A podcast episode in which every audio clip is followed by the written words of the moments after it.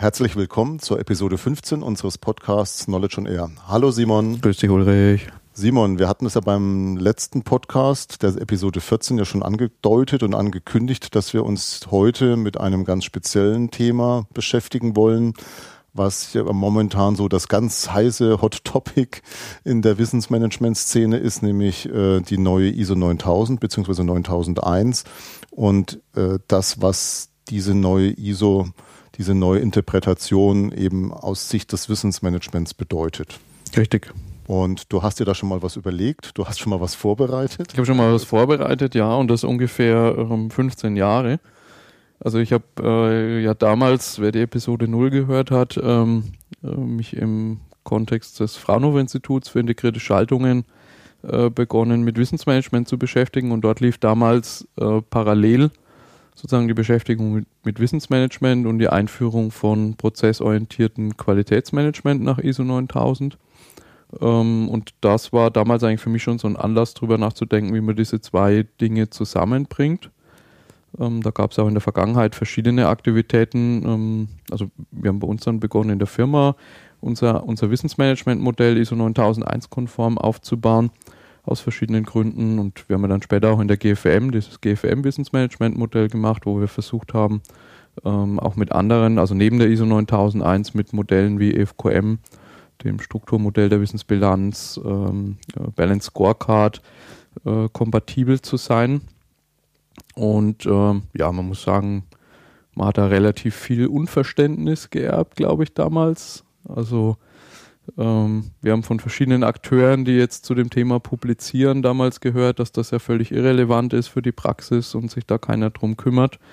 Ähm, und jetzt, oh Wunder, mit der neuen Revision äh, schreiben wir auf einmal alle Artikel drüber und steht auf Konferenzen obendrauf. Also ich glaube, wir sind in so, einer Sing in so einem singulären Jahr für das Thema Wissensmanagement, weil wirklich etwas, was halt lange äh, Kür war und Avantgardisten vorbehalten wird, jetzt wirklich in Managementstandards einfließt und ISO 9000 ist immerhin ein Standard, wo weltweit über 1,2 Millionen Organisationen nachzertifiziert sind.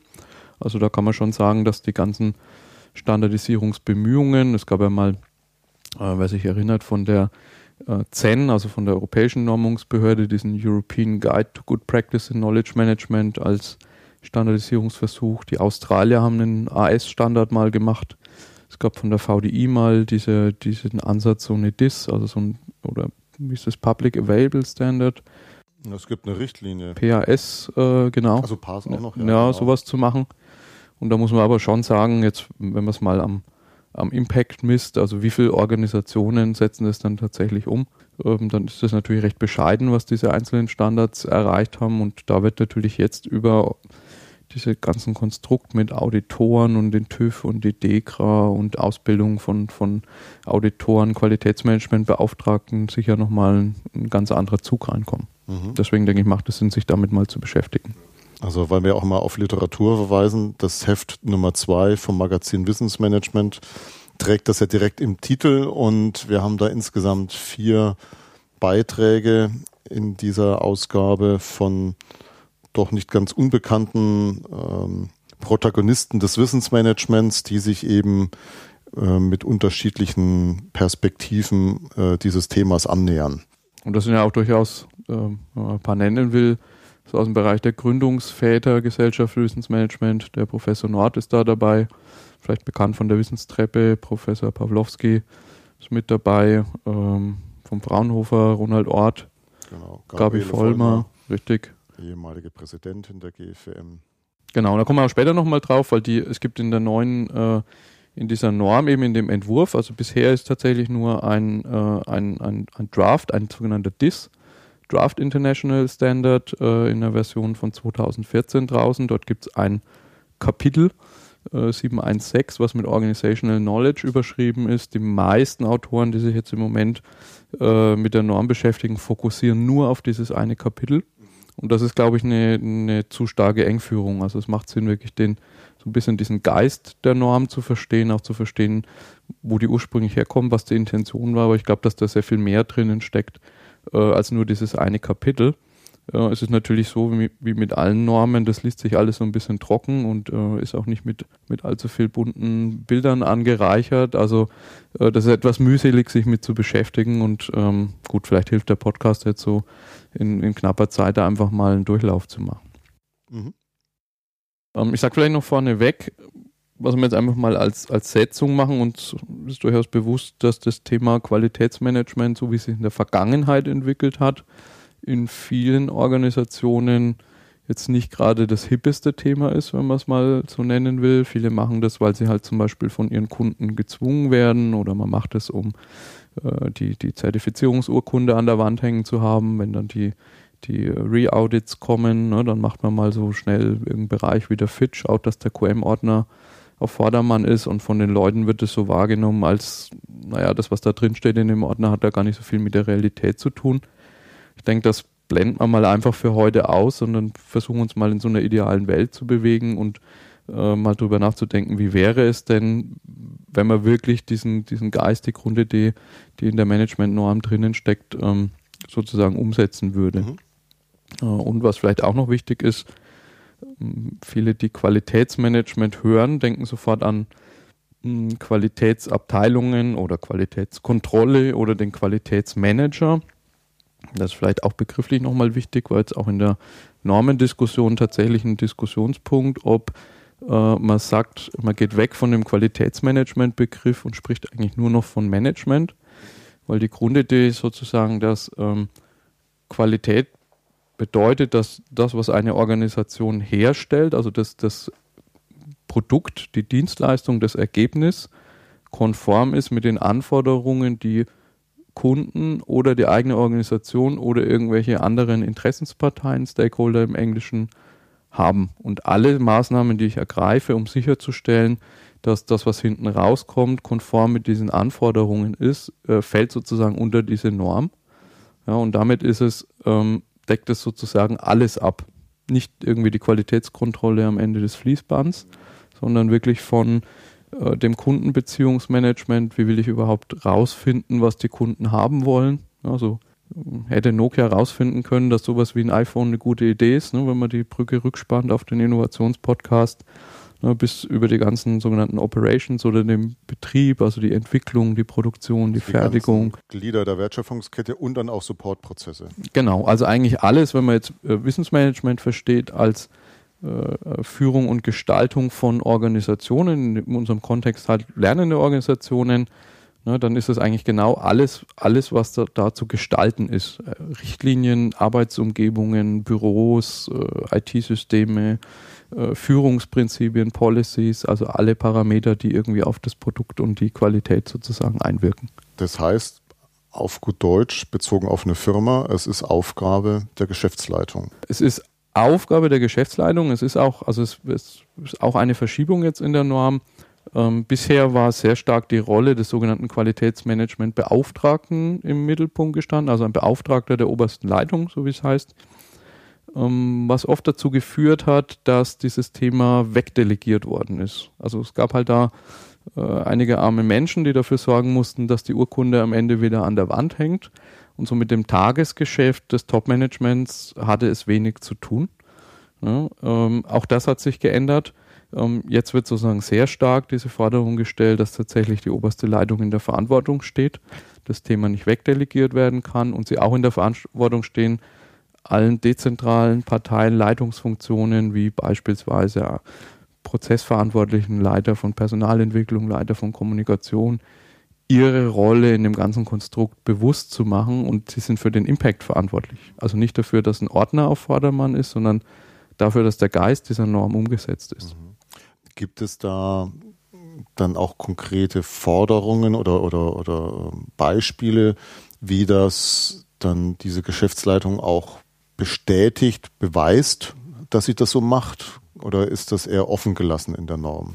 Nee, also die ähm, einzelnen Forderungen, die sind eigentlich sehr konkret formuliert. Ja, und äh, bis dahin, dass ein, ein, Management zum Beispiel jährlich ein Review durchführen muss, äh, um sich selber zu hinterfragen, äh, ob sie denn ihrer Aufgabe da entsprechend gerecht werden. Ja, und auch letztendlich, also ähm, die die Maßnahmen, die sie ergreifen, zum gewissen Maß auch dokumentiert und damit auch nachprüfbar sind. Und da kommen wir, denke ich, nachher auch noch so mal so ein bisschen in, ins Detail, um einfach mal anzuschauen, was das für Forderungen sind. Ich habe mir mal gedacht, das macht Sinn, vorher noch mal ganz kurz Revue passieren zu lassen, wie so die äh, Geschichte dieser Norm ist, also wo kommt die eigentlich her, wie ist der Modus, wie sich die verändert und was hat das eigentlich dazu geführt, dass doch jetzt so ein sehr großer Hub eigentlich im, äh, in den Änderungen da ist. Ja. Mm. Der Ausgangspunkt war ursprünglich eine britische Norm gewesen, äh, die sogenannte BS 9000, British Standard 9000. Ähm, da gibt's, steckt so eine gewisse Ironie eigentlich drin, weil die, die äh, Deutsche Gesellschaft für Qualität beispielsweise in ihrem Qualitätsleitbild für Deutschland äh, dieses Made in Germany ganz oben draufstehen hat, was ja heute für ein Qualitätssiegel steht, was ursprünglich mal äh, die Engländer nach dem Krieg auf deutsche Produkte gedruckt haben, um zu signalisieren, das sind die schlechten Sachen aus Deutschland. Ja, und das hat sich im Nachhinein jetzt eigentlich zu so einem äh, äh, Qualitätsmerkmal entwickelt. Die Hauptnorm, mit der ich diese Qualität sicher, ist eigentlich ein englisches Produkt. Also das ist so eine Überkreuzbeziehung, die man da hat. Die erste Revision der Norm, also die heißt immer ISO 9001 Doppelpunkt Jahreszahl, war die Revision 1987.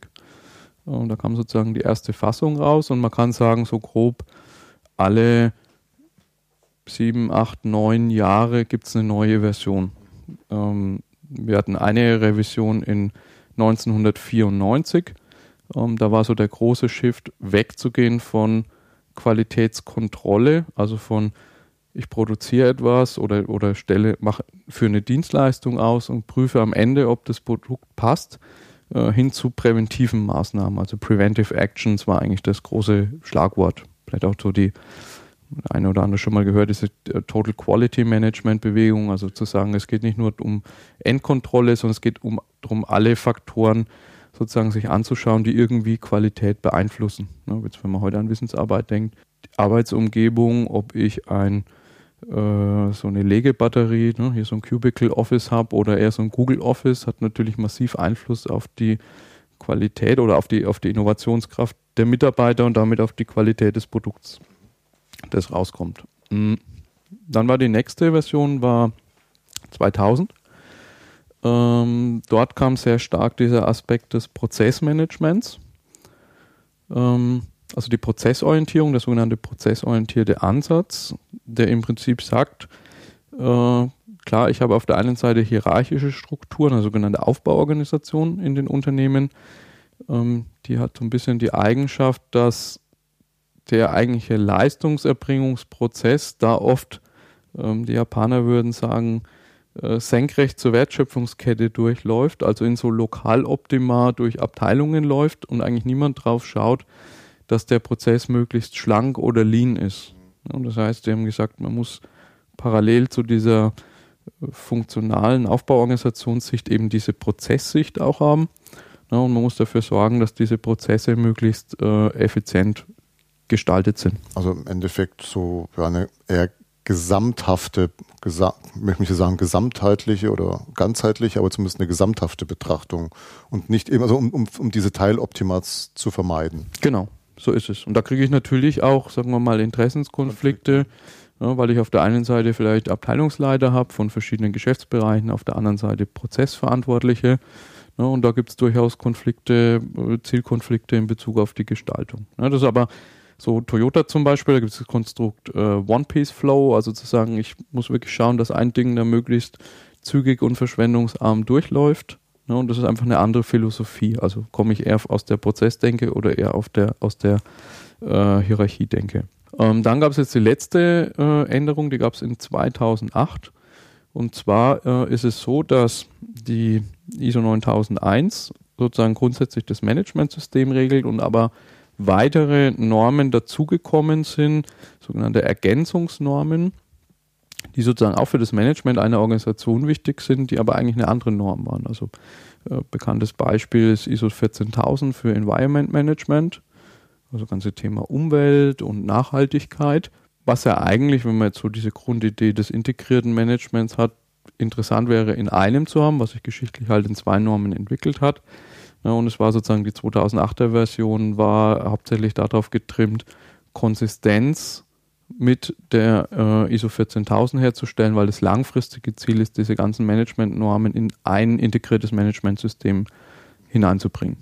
Ja, da kommt jetzt auch ähm, die, äh, das Thema risikobasiertes Denken, Risk-Based Thinking in der neuen Version. Ja, da wird sicher vielleicht irgendwann mal, ähm, weiß ich genau welche das ist, ISO 31000 Risikomanagement sozusagen auch Teil vielleicht der ISO 9000 werden oder zumindest halt, ähm, Sie haben jetzt angefangen mit einer sogenannten High-Level-Structure, die Überschriftsebenen der Kapitel zu harmonisieren, damit man dann mal gucken kann, sind die Aussagen da gleich bis hin zu, kriege ich es vielleicht integriert.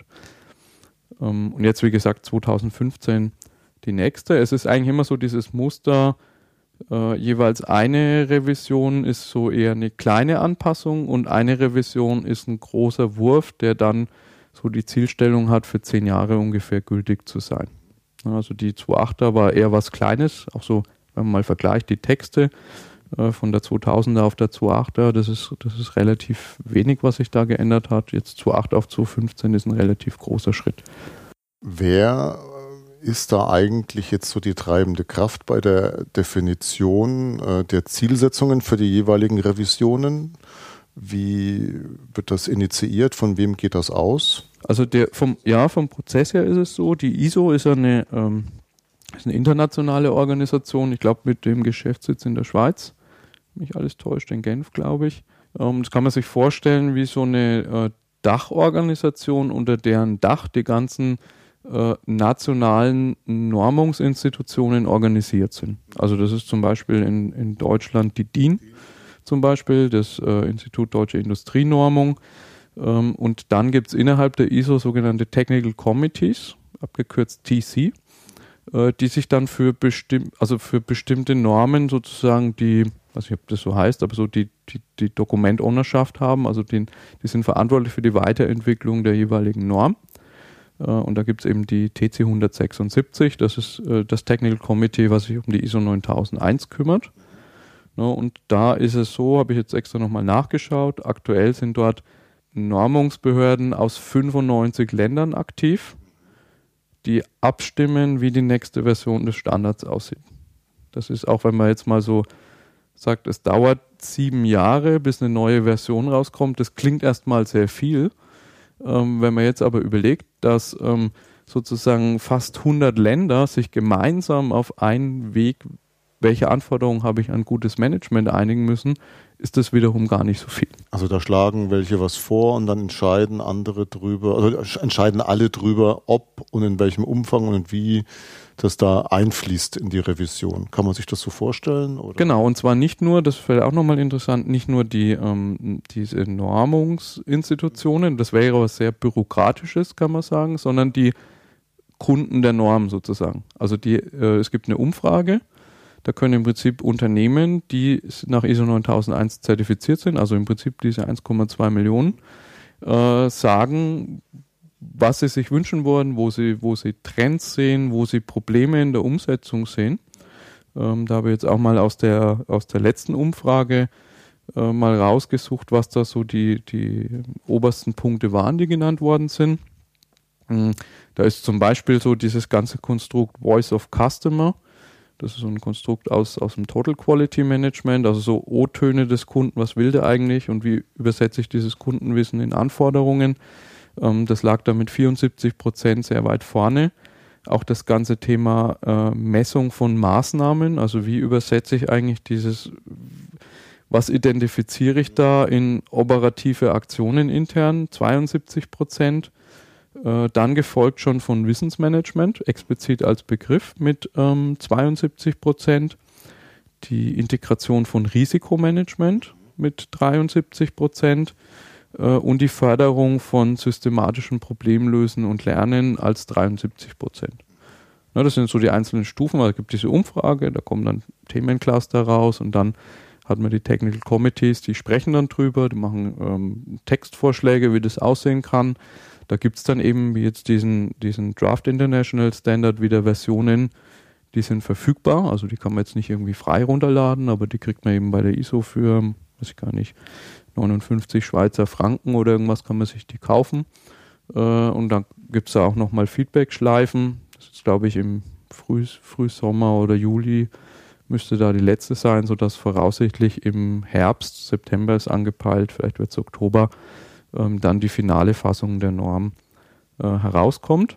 Ja, dann zieht sich natürlich da hinten dran, dass diese ganzen, die ganzen Auditoren, also man wird ja nicht von der, von der ISO zertifiziert oder auditiert, sondern da kommt eben jemand von dem TÜV, von der DEKRA, von, also ich, TÜV Süd, TÜV Rheinland, da gibt es ja verschiedene Organisationen, die das machen. Ja, und da wird es sicherlich eine Frage sein, wie setzen die das um in Checklisten, Vorgaben, wonach fragen die, was prüfen die genau. Ja, das wird sicher auch so ein Übergangszeitraum sein. Die Unternehmen haben auch äh, zwei Jahre Zeit. Dann, also man kann jetzt nicht beliebig lang sich nach der 2008er Version zertifizieren lassen. Mhm. Übergangszeitraum ist zwei Jahre ähm, und das kumuliert aber nicht. Das heißt, ich könnte jetzt theoretisch mich Ende 2016 nochmal nach der 2.8er zertifizieren lassen. Ähm, das Zertifikat ist dann aber nicht zwei Jahre gültig, sondern nur noch diesen Restbetrag von diesem zwei Jahres Übergangszeitraum. Also im Prinzip von Herbst 2015 bis Herbst 2017. So. Das heißt, ich müsste dann eigentlich im Herbst 2017 schon wieder neu zertifizieren. Und das heißt, dass wahrscheinlich sehr viele Unternehmen äh, dann relativ früh auch auf die neue Version der Norm umschwenken werden. Und was immer auch nochmal spannend ist, ähm, es gibt ja verschiedene Normen, die, ähm, das wird auch nochmal wichtig, die ISO 9001 versteht sich als eine generische Managementnorm für jeden Typ von Organisation in jeder Größe. Das heißt, es geht vom Ein-Personen-Freelance-Webentwickler oder niedergelassene Arztpraxis mit einem Arzt und vier Arztgehilfinnen äh, bis zu Siemens 400 x 1000 Mann Unternehmen. Und das über alle Branchen. Und das heißt natürlich, dass so eine Norm erstmal per se sehr generisch ist. Also erstmal so einen Rahmen eigentlich erstmal vorgibt.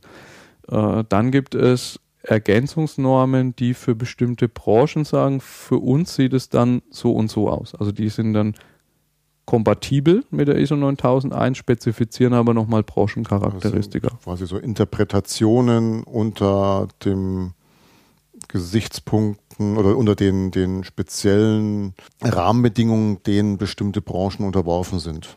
Genau, Interpretationen und vor allen Dingen auch Detaillierungen. Mhm, Detaillierungen, okay. Also Ne, da wo die ISO 9000 von äh, prozessorientierten Ansatz spricht und von, also die Forderung hat, dass du deine, dein Prozesssystem, also die Prozesse, die du brauchst, mit deren Abhängigkeiten identifizierst, sagst du zum Beispiel in einer ISO 16949, die für die speziell für Automobilindustrie zum Beispiel äh, gültig ist, wie sehen denn inhaltlich Prozesse typischerweise in der Automobilindustrie aus und was ist bei der Gestaltung von Prozessen zu beachten? Da gibt es zum Beispiel den, äh, das ist immer ein recht bekanntes Beispiel, äh, den sogenannten Automotive Turtle.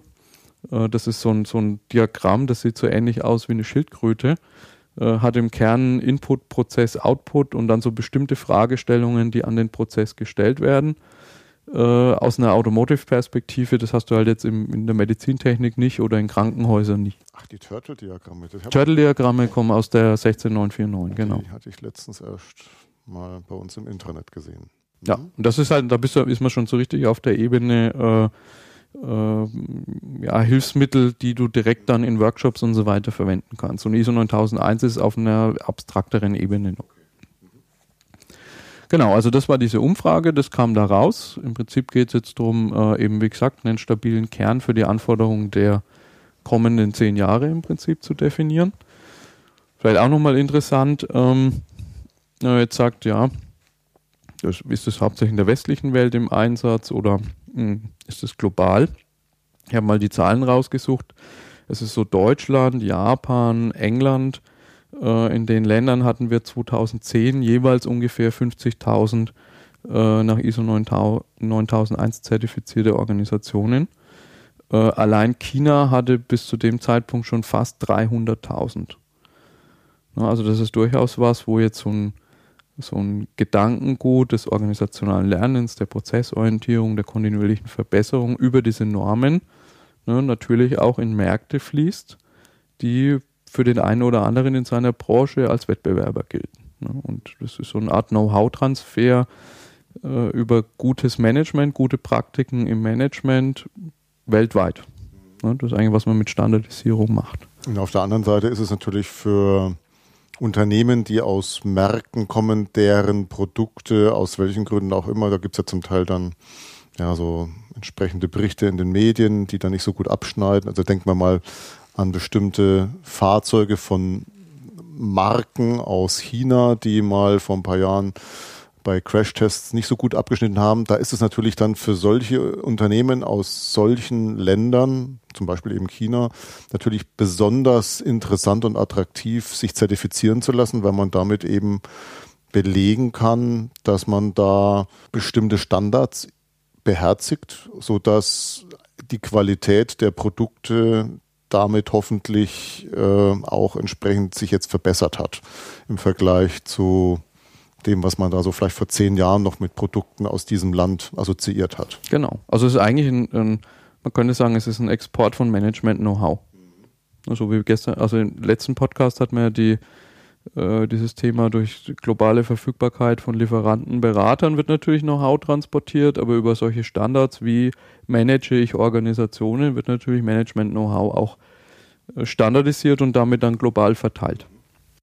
Wobei dann immer noch so ein bisschen die Frage ist, wie es gelebt wird, weil die Frage ist natürlich immer so, was beim Zertifizieren stößt man natürlich auch irgendwo an Grenzen. Also was ich da so mh, erlebt und mitbekommen habe, ja, man kann da in gewissen Grenzen kann man da schon auch, ähm, ich möchte nicht sagen Potemkinsche Dörfer aufbauen, aber äh, es ist ja nicht so, dass da ein Zertifizierer sich da Wochen, Monate lang äh, ins Büro setzt und zuguckt, wie machen es die Leute wirklich, sondern es, es Genau, also ich denke auch, das ist so, das sind so, wenn man jetzt so zwei Pole schwarz und weiß malen will, dann wäre der eine Pol, man will wirklich die, die Philosophie, die Idee, den Geist diese, dieses Standards verstehen und möglichst gut leben, weil man daran glaubt, dass man dadurch halt als Organisation einen großen Vorteil hat. Der andere Pol wäre, man möchte mit minimalen Aufwand den, den Auditor wieder vom Bein haben und seine Urkunde bekommen haben. Und wenn man so mal in die Management-Geschichte schaut, ähm, wir hatten ja das Thema Kaizen zum Beispiel. Ja, da gibt es durchaus viele Beispiele, wo man gesagt hat, gut, äh, Kaizen übersetzt man mal mit Continuous Improvement und schreiben irgendwo hin, wir haben KVP-Prozess und mit minimalen Aufwand äh, durchspielt man den dann irgendwie und sagt, jetzt haben wir auch KVP. Das heißt aber am Ende natürlich nicht, dass ich genauso effizient bin und schnell lerne wie Toyota, wo das herkommt ja, und wo das einfach eingelernte Praxis ist und man wirklich dran glaubt, dass es gut ist, äh, zu lernen aus den Fehlern. Gut, bevor wir in die einzelnen Kapitel schauen, äh, es gibt dieses, dieses Dreierkapitel Terms and Definitions, das ich recht wichtig finde, dass man wirklich auch im Managementbereich mal drüber spricht, was meint man eigentlich, wenn man X sagt. Um, weil das natürlich, sieht man immer so in vielen Workshops, also fängt an bei dem Begriff der Organisation, aber auch dann fallen so Worte wie Vision und Strategie und Prozess und Wissen und ne, kennen wir ja. Ähm, und man hat da durchaus sehr viele verschiedene Interpretationen und da sagt halt so eine Norm auch immer, wir müssen mal diese ganzen Fachbegriffe, die wir verwenden, definieren, damit jemand sagen kann, gut, gehe ich mit oder sehe ich eigentlich anders, aber ich verstehe, was ihr meint in der Norm, wenn ihr den Begriff sagt. Ja, da ist halt zum Beispiel die, die Organisation erstmal definiert als eine Person oder Gruppe von Personen, die eigene Funktionen hat mit Verantwortlichkeiten, Autoritäten, und Beziehungen untereinander, um bestimmte Ziele zu erreichen. Also die Organisation als Zweckgemeinschaft mit einer inneren Struktur, kann man sagen. Dann gibt es äh, den Begriff des Managements selber. Da wird äh, gesagt, Moment, muss ich blättern. Hier, Management erstmal als Funktion definiert, nicht als Institution. Also es geht nicht um die Manager, sondern es geht um die Tätigkeit des Managens weil wir natürlich über die letzten 100 Jahre äh, gelebten Taylorismus sozusagen erstmal eingeübt haben, dass ich die Manager von den Arbeitern trenne und dass die Manager sind, die sind die managen und ne, man spricht dort über Selbstmanagement, Selbstorganisation, Autonomie, wo durchaus diese Managementfunktion verteilt wird und man so über den Wissensarbeiter als seinen eigenen Manager mal nachdenken kann. und da wird halt gesagt, Management ist ein, sind koordinierte Aktivitäten, äh, um, uh, um im Englischen heißt to direct and control an organization. Und es wird nicht gesagt, wer ist das im Prinzip. Es wird in der extra Notiz auch nochmal gesagt, dass sozusagen der wenn dieser Begriff Management auf bestimmte Personengruppen referenziert, dann müssen die genauer benannt werden. Also muss da stehen, das Top-Management, die Abteilungsleiter, die Projektmanager, die Prozessmanager, damit klar ist, wer gemeint ist, wenn eine bestimmte Personengruppe sozusagen adressiert wird. Ähm, das Management-System ist dann entsprechend eine, ähm, muss ich auch wieder kurz blättern, ein ein set of interrelated or interacting elements of an organization to establish policies and objectives and processes to achieve those object objectives. Also das ist im Prinzip so die Genese des Systems. Ne, was lege ich fest, was dann am Ende äh, sozusagen die Organisation konstituiert. Das ist ja nicht nur die Gebäude oder die, die Kultur oder die Prozesse, sondern all, all diese Dinge, die dazu führen. Gut, das Top-Management wird benannt, Strategie wird an einer Stelle mal explizit benannt. Da wird zum Beispiel gesagt, ähm, die Strategie, wo haben wir sie? Hier unten sind Planned Activities to Achieve an Objective, also so diese Kopplung zwischen Zielen, Strategie, aber auch äh, Taktik und Vision. Ne, das sind mal klar erklärt sozusagen, das finde ich ganz gut. Dann Prozess ist wichtig, denke ich, weil sich da in vielen Organisationen hm, so diese Sicht eingebürgert hat, der Prozess ist das ARIS-Modell oder die aufgeschriebene Prozedur.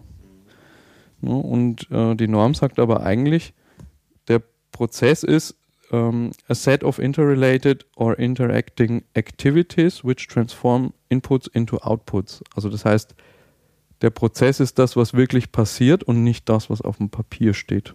Und mit so einem Spruch, Papier ist geduldig, das als jemand, der für Prozesse verantwortlich ist, erlebt man das äh, jeden Tag, dass es da durchaus eine große Diskrepanz gibt.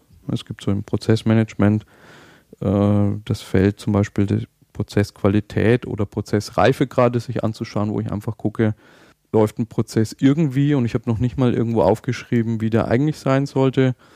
Ja, dann habe ich es vielleicht aufgeschrieben und ab und zu läuft er so. Dann habe ich es aufgeschrieben und er läuft immer und überall so, wie ich es mir gedacht habe. Und so die oberste Stufe ist dann meist, er verbessert sich selber. Und das Wichtige ist aber, dass man wirklich sagt, der Prozess ist das, was passiert. Ich halte das für sehr wichtig, weil Management, äh, auch Wissensmanagement ja immer was mit, mit planvollem Handeln und Systematik zu tun hat.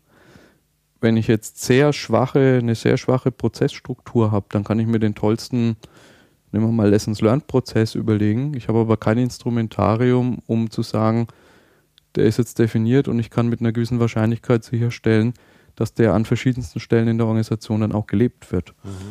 Mhm. Das, ist, äh, das ist nicht so einfach. So, dann äh, vielleicht zum Abschluss noch von den Definitionen, äh, mal so ein bisschen in diesen Bereich Wissensterminologie geht. Also dieser äh, berüchtigte Dreiklang Daten, Information, Wissen ist definiert. Mhm. Da muss ich auch mal ein Stück hinterblättern. Hier die Zahlen notiert, Daten. So, bei Daten steht erstmal schlicht und einfach Facts about an Object. Also so Zahlen, Daten, Fakten, sagt man vielleicht langläufig. Äh, dann bei Information, da stellt sich schon so das eine oder andere Nackenhaar auf, weil das natürlich so in Richtung äh, DKW-Pyramide, Wissenstreppe geht, also Information als Meaningful Data.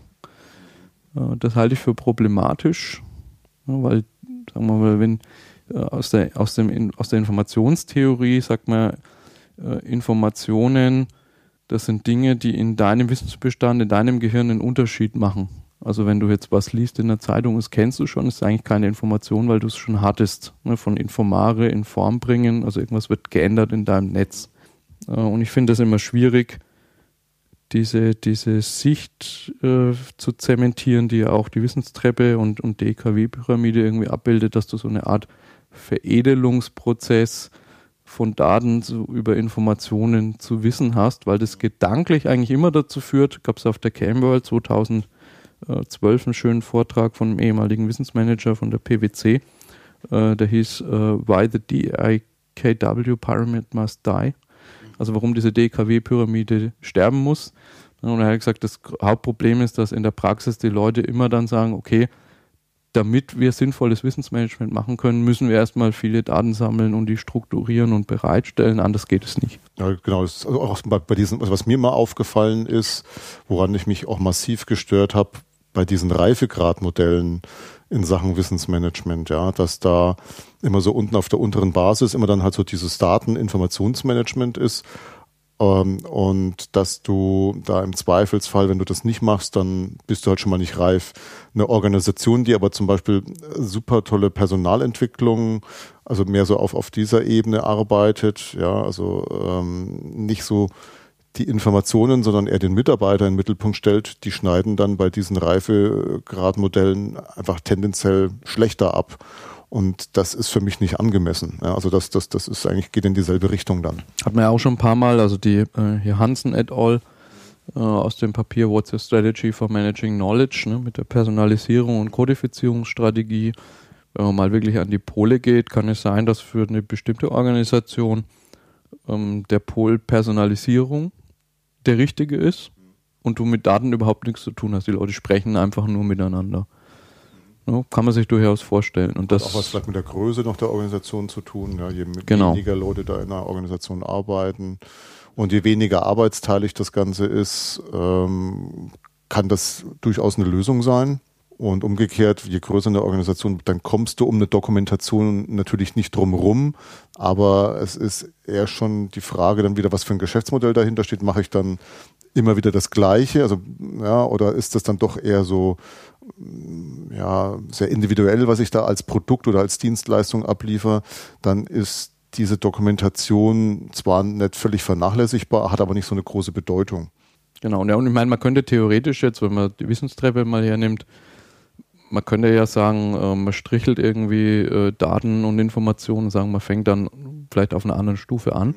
Wobei natürlich die Metapher einer Treppe das nicht nahelegt. Ja, weil eine Treppe, da fängt man halt in der Regel bei der ersten Stufe an und geht dann auf die zweite, dann auf die dritte. Genau. Das heißt, das führt eigentlich in die Irre, das Modell. Ja, das ist eben das bei diesen Reifegradmodellen ist es ja für mich dann eben auch ähnlich, weil da eben auch äh, so bestimmte Reifegrade eben, der wird auch wieder durchnummeriert, ne? Und dann auf der untersten Ebene ist dann halt erstmal so Daten- und Informationsmanagement. Ja, und das ist die Basis. Also da fängst du ja auch nicht dann mit dem dritten Schritt an, ja, wo dann vielleicht doch mal eher so die Personalaspekte dann eine Rolle spielen und Strategien eine Rolle spielen und so, sondern ja, dann, das ist jetzt, das ist die Basis, damit muss man anfangen. Und muss diese hocharbeiten. Ja, genau. Und diese Botschaft halte ich für ja, schwierig, um das mal vorsichtig auszudrücken, ja. Ich habe in der, in der neuner Episode von dem Management 2.0 Podcast mit dem Professor Capurro gesprochen. Und er hat irgendwie gesagt, ja, äh, sowas wie Wissenstreppe und so ist interessant für Erstsemester, aber sagen wir mal für die Professionals eher weniger. Ja. Und ich denke, das ist der Grund, warum in vielen Organisationen das schon sowas, was verwendet wird, weil wenn jemand das erste Mal mit in Berührung kommt, hilft es vielleicht, in die Thematik einzusteigen, aber für Profis ist das, denke ich, nicht sinnvoll. Ja, und dann kommt ähm, der Begriff Wissen. Oh, jetzt wird spannend. Jetzt wird spannend, ja. Ich weiß nicht, ob du dich erinnerst, in dem in dem äh, Diskurs damals rund um das Dach Wissensmanagement Glossar, was wir mit sechs ähm, Wissensmanagement-Vereinen, Communities gemeinsam gemacht haben, hatte ich mal den Vorschlag eingebracht, die, die ganz alte Platon-Definition von Wissen als Justified True Belief äh, einzubringen, konnte mich da leider nicht durchsetzen. Und jetzt kommt es so ein bisschen durch die Hintertür wieder rein. Also es ist eine Mischung eigentlich aus äh, DKW und, und der Platon-Definition Uh, knowledge wird definiert als available collection of information, being a justified belief and having a high certainty to be true. Aha. Also das ist so, eine, so ein Mash-up-Definition, könnte man sagen, wo man jetzt auch mit, also wir unter uns könnten wahrscheinlich eine eigene Folge zu der Definition machen und äh, könnte man eine eigene Konferenz machen und sich wahrscheinlich herzlich drüber streiten. Es ist jetzt das, was in der Norm drinnen steht und ist zumindest ein Punkt, wo man sagen kann, da kann man sich mal dran reiben. Da steht sowas wie Belief auch drinnen und da so ein Computer kann kein Belief haben. Also ja. man hat zumindest diesen menschlichen Faktor da auf jeden Fall mit drinnen. Ja, können wir uns wirklich mal auf unsere Themenliste setzen. Denn da habe ich mir jetzt ja auch schon so einige Gedanken die letzten Jahre über zu diesem Aspekt, ja, Definition von Wissen und was steckt da so alles dahinter ja gemacht. Da habe ich schon auch so meine ganz konkreten Meinungen dazu und, und Überzeugungen auch, weil ich da eben auch so meine Erfahrungen in der Praxis gemacht habe. Und manche Sachen, die sind in der Praxis, in meiner Wahrnehmung zumindest misleading.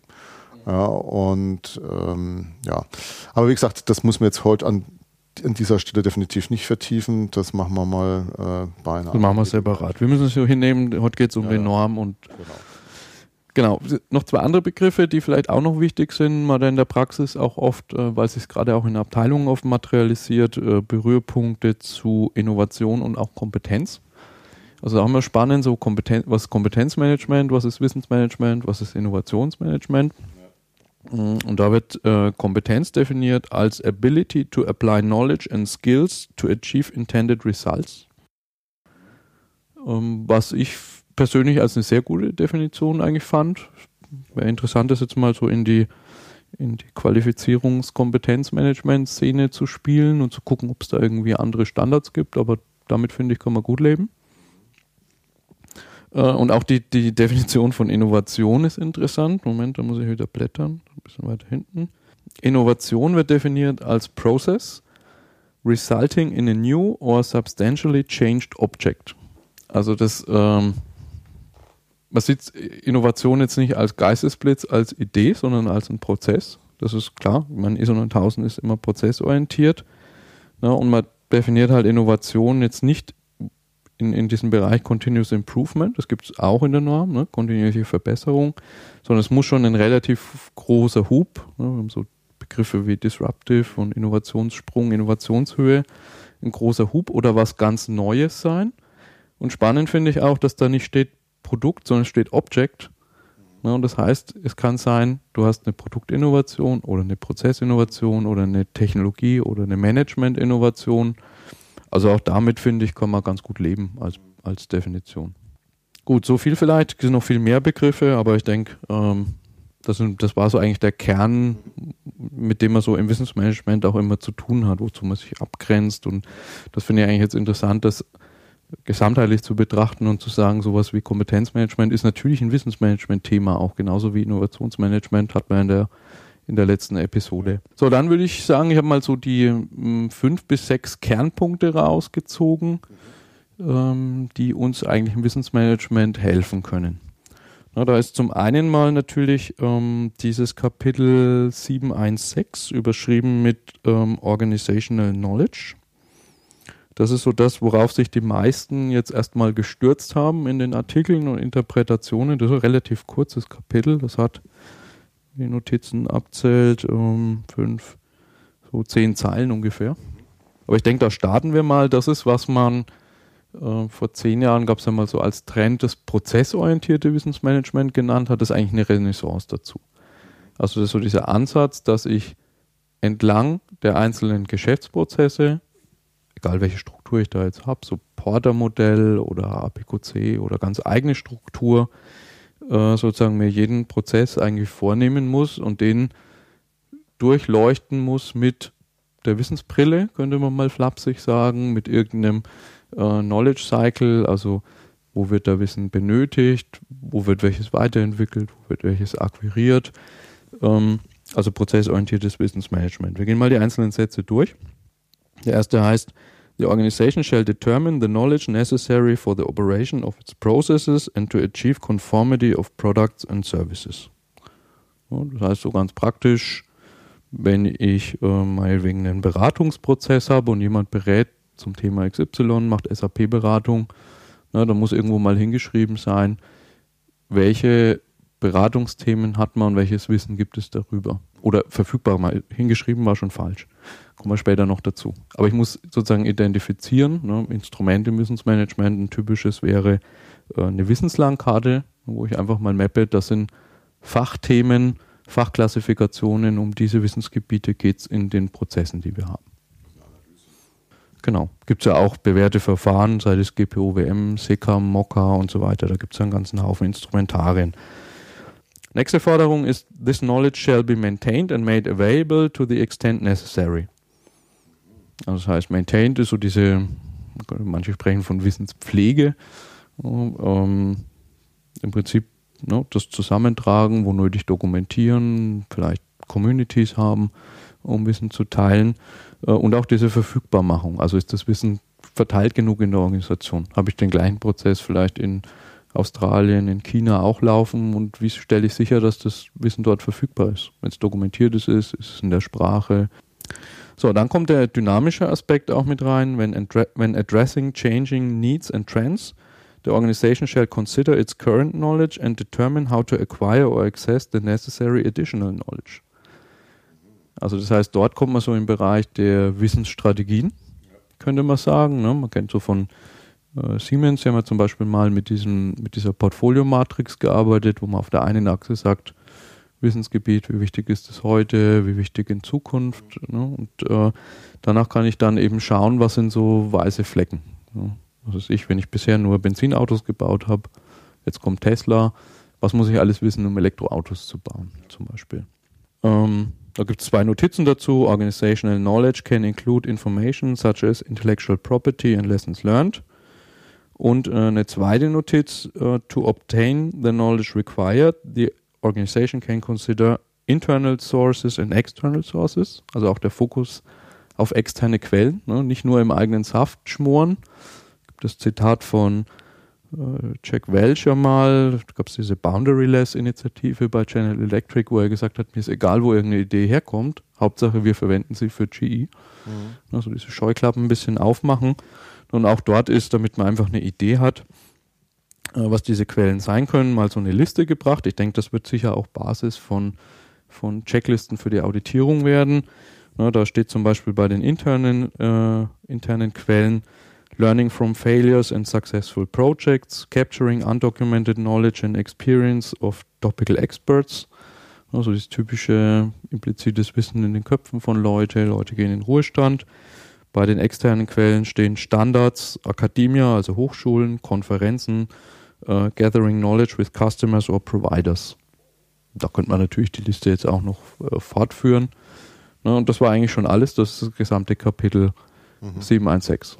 Also so okay. knapp ist es dort tatsächlich gefasst. Mhm, Im Moment zumindest.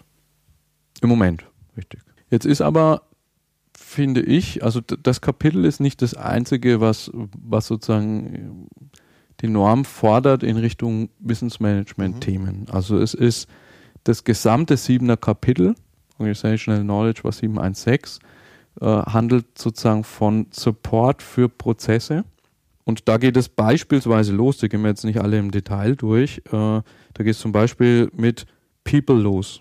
Also die Leute, die ich brauche, damit Prozesse funktionieren. Welche Qualifikationen haben die? Welche Leute brauche ich? Welche Einstellungen brauche ich? Äh, nächste Kapitel oder Unterkapitel Infrastructure. Also wir haben ja mal von diesem Mensch-Organisation Technik, Dreiklang im Wissensmanagement sind wir mal übergegangen zu Mensch-Organisation Infrastruktur ja, weil auch Gebäude und Büros und Kreativräume und so weiter eine Rolle spielen.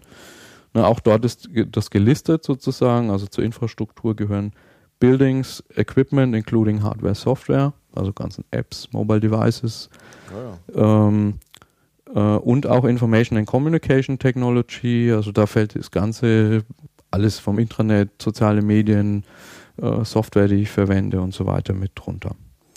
Ne, nächste Unterkapitel Environment for the Operation of Processes, also so diese Arbeitsumgebung, welches Klima äh, herrscht vor. Äh, das gehört dazu. Das Unterkapitel nach Organizational Knowledge ist direkt äh, Kompetenz. Also da ist zum Beispiel die Forderung gestellt, dass die Organisation äh, Necessary Competences of Persons ähm, äh, identifizieren muss äh, sicherstellen, dass die Leute kompetent sind, also die ganze Kompetenzmanagement-Schiene. Mhm. Und schön finde ich, dass das halt sehr nahe an, an, an diesem Organizational Knowledge Kapitel steht, weil das natürlich in der Praxis nicht getrennte Sachen sind. Mhm. Also ich kann nicht irgendwo abstrakt eine organisationale Wissensbasis managen und wo ganz anders vielleicht Fachlaufbahnen von Leuten und wo ganz anderes Kompetenzen, sondern das fließt alles in den Personen und den Zusammenspiel von Personen zusammen. Und das hilft, finde ich, das wirklich auch mal an einer Stelle auch kompakt stehen zu haben. Also das ist ein, das ist wirklich ein wichtiger Punkt, denke ich, weil im Wissensmanagement, das, was ja oft dem Thema vorgeworfen wird, ist, dass man eigentlich versucht, was zu managen, was man gar nicht managen kann, weil es sich in Köpfen von Leuten befindet. Und das bedeutet, was ich managen kann, ist eigentlich nur Rahmenbedingungen Info oder Umgebung außenrum. Ja, und dieses ganze siebener Kapitel bezieht sich eigentlich auf die Umgebung, die ich außenrum gestalten muss. Ja, das wäre, wenn ich jetzt das wieder so reflektiere mit dem schon öfters erwähnten Beitrag, den ich mit dem Andreas Kempalier geschrieben habe. Also ich wiederhole mich dann natürlich, aber äh, wir hatten ja da mal diese sieben Maximen für äh, den erfolgreichen Umgang mit Wissen definiert. Und das wäre dann so die Ebene unserer Maxime Nummer sechs. Als Aber, da wäre? Ja, dass eben Wissen in, unter anderem auch davon abhängig ist, äh, von der Umgebung, die den Wissen generierenden Menschen umgibt. Und zwar die physische, das ist ja das, was du schon alles genannt hast. Allerdings auch, äh, das kommt hier vielleicht noch ein bisschen zu kurz oder eigentlich taucht da gar nicht auf, auch die ich, psychologische. Also im Endeffekt geht es ja auch darum, dass, äh, wenn man sich das vergegenwärtigt, ich glaube, jeder kann es hoffentlich, oder ich, nicht nur hoffentlich, sondern ich glaube, das kann wirklich jeder nachvollziehen, dass er schon mal in einem Büro gesessen hat mit Leuten, mit denen er sich gut verstanden hat und wo dann die Zusammenarbeit auch sehr erfolgreich und fruchtbar war oder fruchtbar und deswegen erfolgreich war und dann aber auch so Szenarien man vielleicht auch erlebt hat, wo er mit Leuten zusammen war. Also da hat die Infrastruktur an sich alles gepasst. Ja, also die war die gleiche vielleicht sogar. Ne? Hat bloß mal die, Person, äh, die Besetzung des Büros gewechselt und plötzlich haben viele Dinge nicht mehr so funktioniert, weil eben äh, diese Chemie zwischen Menschen nicht mehr so äh, funktioniert hat, wie das mit äh, anderen Personen eben geklappt hat. Ja? Also wie gesagt, da, das ist ja nochmal so ein Thema für sich, äh, ja die sieben Maximen, da müssen wir mal gucken, wie wir das im Laufe des Jahres vielleicht auch nochmal vertiefen können. Das Buch erscheint ja auch erst Ende März, also wenn es dann mal da ist, dann können wir auch wirklich drüber reden. Ähm, und also wie gesagt, da haben wir uns nochmal konkreter Gedanken drüber gemacht, wie die Dinge zusammenhängen, also auch von den Begrifflichkeiten, die da jetzt schon in der ISO 9000 vorkommen. Da ist, taucht auch vieles bei uns äh, in, in den Maximen auf. Allerdings stellen wir sie zum Teil etwas in einen anderen Kontext oder auch in eine andere Reihenfolge. Aber grundsätzlich ist das jetzt nicht extrem widersprüchlich, was ich bis jetzt so gehört mhm. habe. Das passt schon eigentlich ganz gut. Bestimmte Sachen, wie gesagt, die tauchen hier bis jetzt nicht auf, vielleicht kommen sie auch noch, äh, beziehungsweise unter Umständen werden sie halt einfach von einer ISO 9001 2014 noch nicht betrachtet, dann kommt es vielleicht mal in einer ISO 2000, äh, 9000. 2020 dann. Dann tauchen die dann auch auf. Genau. Ja, ich möchte jetzt so drei Sachen eigentlich noch herausheben, kurz. Ähm, zum einen mal etwas, was in der 2008er Version zwar schon drin stand, aber eigentlich nur als so eine Randnotiz, ähm, was jetzt doch im Vorwort sehr stark in den Mittelpunkt rückt. Äh, und zwar gibt es ja ähm, den PDCA-Zyklus, der wird oft Deming-Zyklus genannt. Eigentlich kommt der ursprünglich, glaube ich, von Schuart. Äh, Schuart war so der Statistiker, der Lehrer auch von, von äh, Deming, der den entwickelt hat. Also diese ganze Geschichte eigentlich um statistische Qualitätskontrolle, also sehr viel Mathematik und Stoch, äh, Statistik in, äh, in das Management zu bringen, also Zahlenorientierung mhm. könnte man sagen. Und äh, insbesondere halt auch über diesen Plan-to-Check-Act-Zyklus zu sagen, in wenn ich den anwende auf jeden Prozess, den ich habe, ist das jetzt in der Wissensmanagement-Terminologie nichts anderes als organisationales Lernen auf jedem Arbeitsgang zu fordern. Ja. Aber ich sage, ich bilde ursprünglich mal eine Hypothese in diesem Plan-Schritt. Mhm. Was will ich eigentlich tun? Dann führe ich es aus. Hinterher schaue ich, ob meine Hypothese mit mhm. dem äh, übereintrifft, was, was dann tatsächlich passiert ist. Äh, und wenn es da eben Abweichungen gibt, dann handle ich und sage so fürs nächste Mal, da ist man dann bei so Chris Agiris und Co. Einschleifen, Doppelschleifen lernen, mhm. passe ich eben Verhalten an auf Basis von dem, was ich gelernt habe. Mhm. Ja, und ähm, das Schöne ist, dass die das so, das letzte Mal in der, in der 2008er Version war das wirklich halt nur so eine Randnotiz. Hier wird jetzt explizit gefordert, das auf jeden einzelnen Geschäftsprozess anzuwenden. Und das heißt, das kann sein, ähm, ein Vertriebler war draußen beim Kunden oder hat ein Telefonat geführt, äh, macht für sich selber einfach ein kurzes After-Action-Review und äh, bloggt vielleicht in seinem Blog intern über das, was er gelernt hat. Äh, das kann aber auch heißen, äh, ich, ich führe diesen Plan-to-Check-Act-Prozess auf dem Stra Strategieprozess der Gesamtorganisation mhm. auf und verstehe auch Strategie als Lernprozess und nichts anderes ist es. Ja. Ja, also das hat jetzt tatsächlich ein eigenes Kapitel bekommen und das finde ich auch sehr gut, weil es wie gesagt dieses ganze Thema organisationales Lernen losgelöst jetzt von Kursen, Klassenraum und so weiter fördert. Der zweite Punkt, den ich noch vorheben will, ist das ähm, sogenannte risikobasiertes Denken, Risk-Based Thinking heißt es. Ich habe vorhin schon mal, der, der 2.8er war so Konformität äh, mit der, ah ne, äh, da hatte ich es erwähnt, mit dem Risikomanagement im Prinzip. Also da geht es darum, äh, hängt sicher auch damit zusammen, dass viele Organisationen ja in, in Umfeldern sind, wo, wo sehr dynamisch sich Sachen ändern, also wo ich durchaus mal so Wahrscheinlichkeiten von Risiken, dass irgendwas passier, äh, passiert, einschätzen muss. Ja, und das ist, äh, denke ich, auch wichtig. Gibt es auch eine eigene Dissertation zum Beispiel zu Wissensrisiken.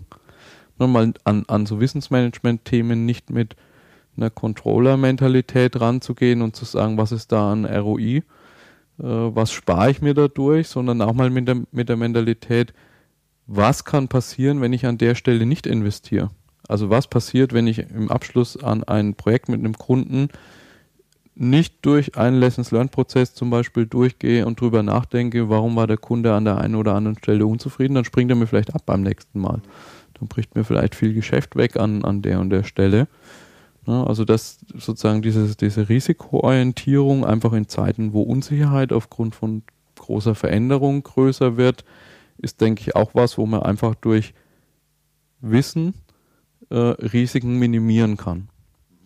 So, und dann kommt noch als letztes, da kann man vielleicht sogar auch mal einen, einen eigenen äh, Podcast dazu machen, ich hatte es vorhin ja schon mal erwähnt, ähm, das ganze Thema Leadership. Das hat jetzt ein eigenes Kapitel bekommen. Das ist das Vierer-Kapitel, wenn mich nicht alles täuscht.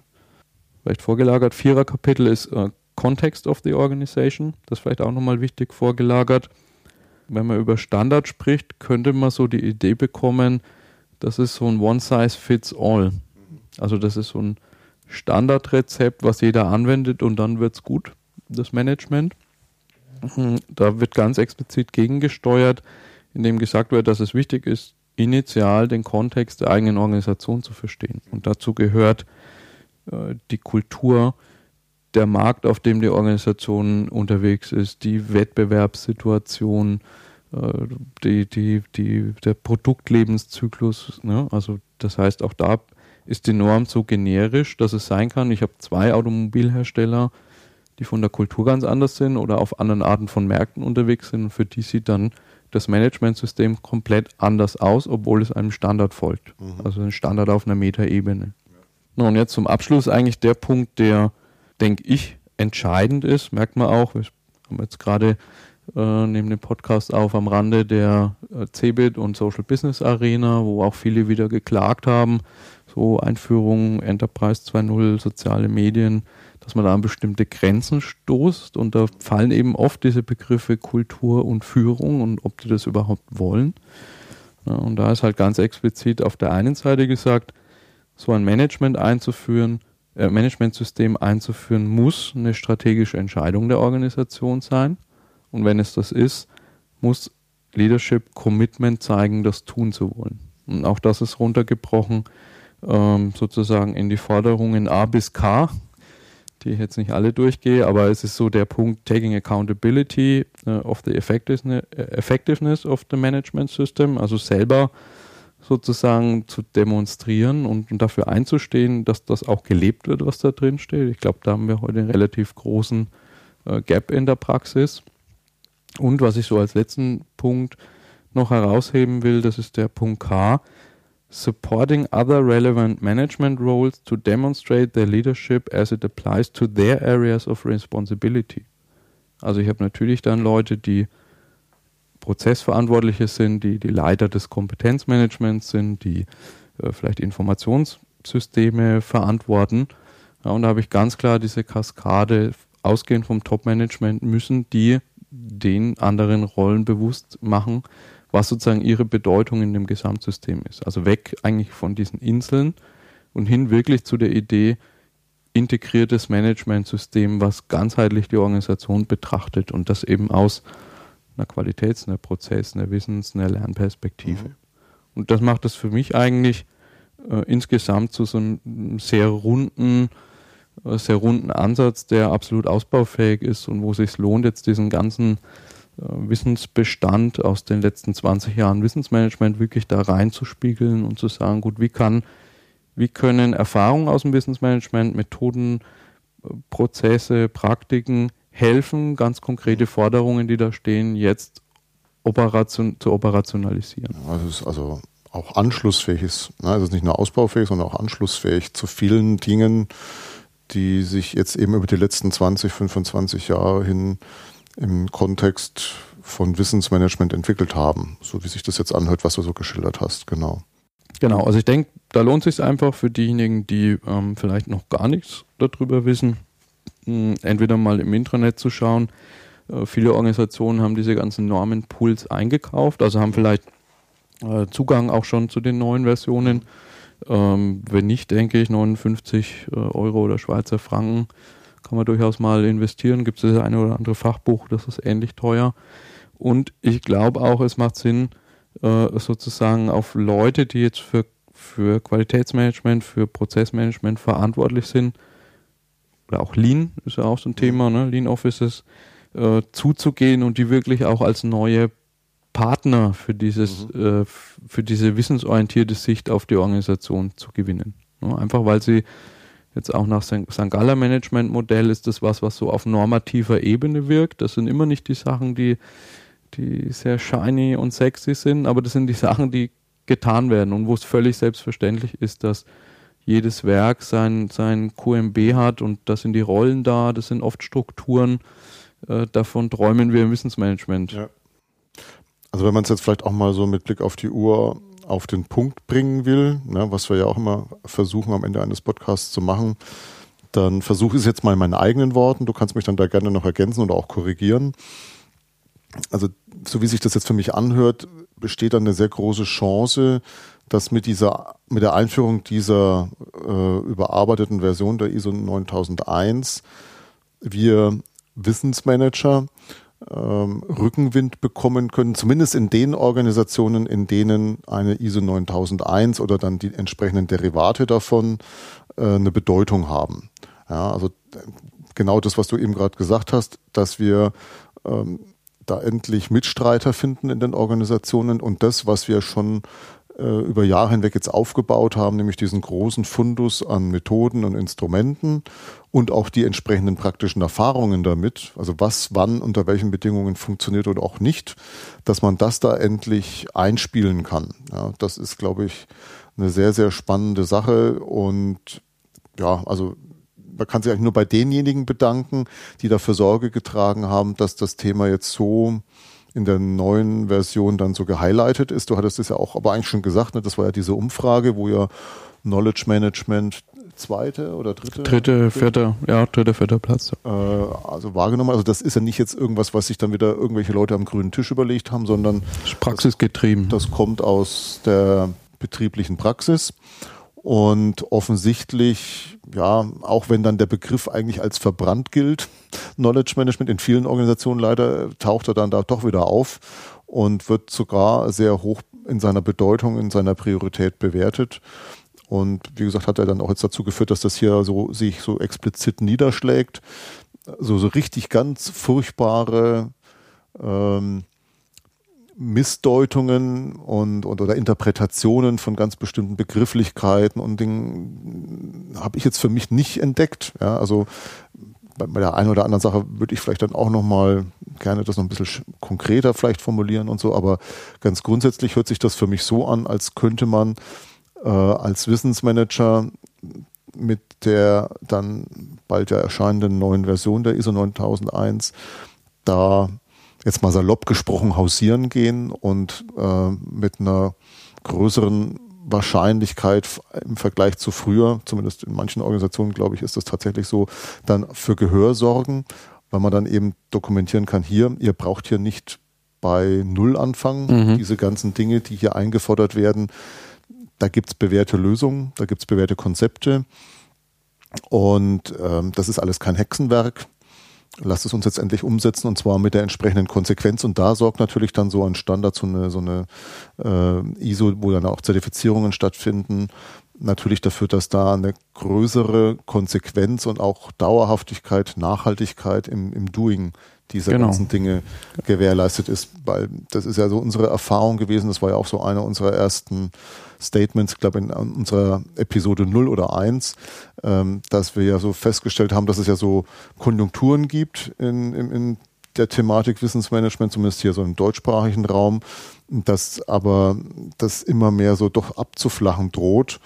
Und ähm, da kann man jetzt die Hoffnung haben, dass zumindest da wiederhole ich mich dann gerne nochmal, in den Organisationen, in denen eben so eine Norm wirklich eine Bedeutung hat, weil das ist halt dann die Voraussetzung, dass in solchen Organisationen man mit einer größeren Wahrscheinlichkeit jetzt wieder auf offene Ohren stößt. Genau, genau. Ja, und auch, ich meine, es ist einfach auch eine breitere, man kann da mit einem breiteren Kreuz in Gespräche gehen, weil es schon ein Unterschied ist, ob ich sagen kann, es ist was Globales, es ist von, von Teams von Leuten aus 95 Nationen entwickelt worden, es ist in äh, es ist getrieben aus Umfragen von Leuten, die es anwenden, mit einer Basis immerhin von über einer Million Organisationen getrieben. Das ist was anderes, als wenn man sagt, äh, irgendjemand hat sich äh, ausgedacht nach einer Google-Suche oder ein kleiner Professor an der Hochschule hat mal sich überlegt, wie es gehen könnte. Das ist schon, hat ein anderes mhm. Gewicht, finde ich. Ja, das könnte auch so ein Kristallisationspunkt sein. Genau. Ich habe einen, äh, du hast gesagt, eine kleine äh, Ergänzung darf ich machen. Äh,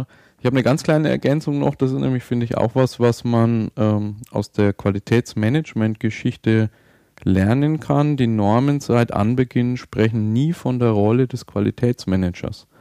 Das ist was, was sich im Sprachgebrauch eingebürgert hat, aber es war eigentlich immer die Rede von, ähm, ähm, umgangssprachlich hieß es dann Qualitätsmanagement-Beauftragter, original hieß es äh, Beauftragter der obersten Leitung. Ähm, einfach weil, weil man vermeiden will, dass so die Idee entsteht, es gibt irgendjemand in der Organisation, also jeder kann machen, was er will und irgendjemand anderes managt die Qualität. Mhm. Und ich glaube, das ist, was man so als Problematik im Wissensmanagement genauso hat, wenn man von der Rolle des Wissensmanagers spricht, dass irgendjemand die Idee hat, da ist jemand und den kann ich fragen und der liefert mir dann das Wissen an sozusagen. Ja. Also ich glaube, das macht Sinn, wirklich äh, sozusagen zu sprechen von der Gestaltung von Managementsystemen, also von der wissensorientierten Gestaltung von Managementsystemen. Und da drin habe ich dann ganz differenzierte äh, Prozesse, Prozessteile, Rollen, Informationssysteme, die da eine Rolle spielen. Ja, und ich habe Community Manager und Lessons Learned, Moderatoren und Wikigärtner und Abteilungsleiter als Führungskräfte von Wissensarbeitern und äh, Manager selber als Wissensarbeiter, ne, um zu vermeiden, dass man da so auf eine Rolle äh, reduziert wird. Ich glaube, das ist was, was in der, tatsächlich in der Geschichte auch des QMs äh, drinnen steckt und sich daraus einfach lernen lässt. Mhm. Okay, damit würde ich sagen. Ja, für heute haben wir es, denke ich, soweit. Das auf den Punkt gebracht war dann auch schon wieder ein bisschen aus. Ein längerer Punkt. Genau. Vielleicht können wir noch mal kurz darauf hinweisen, ähm, wen das interessiert, wer da Hinweise auch aus der QM-Praxis hat. Wir kommen ja selber jetzt persönlich nicht aus diesen mhm. Disziplinen. Mhm. Äh, gerne Infos, Hinweise per Kommentar, entweder bei uns direkt am Podcast unten dran, per Twitter äh, mit Erwähnung auf dem Twitter-Kanal oder eben auf der Facebook-Seite. Würde man gerne aufgreifen beim nächsten Mal. Ja, so ist es. In diesem Sinne, Ade Simon. Ade.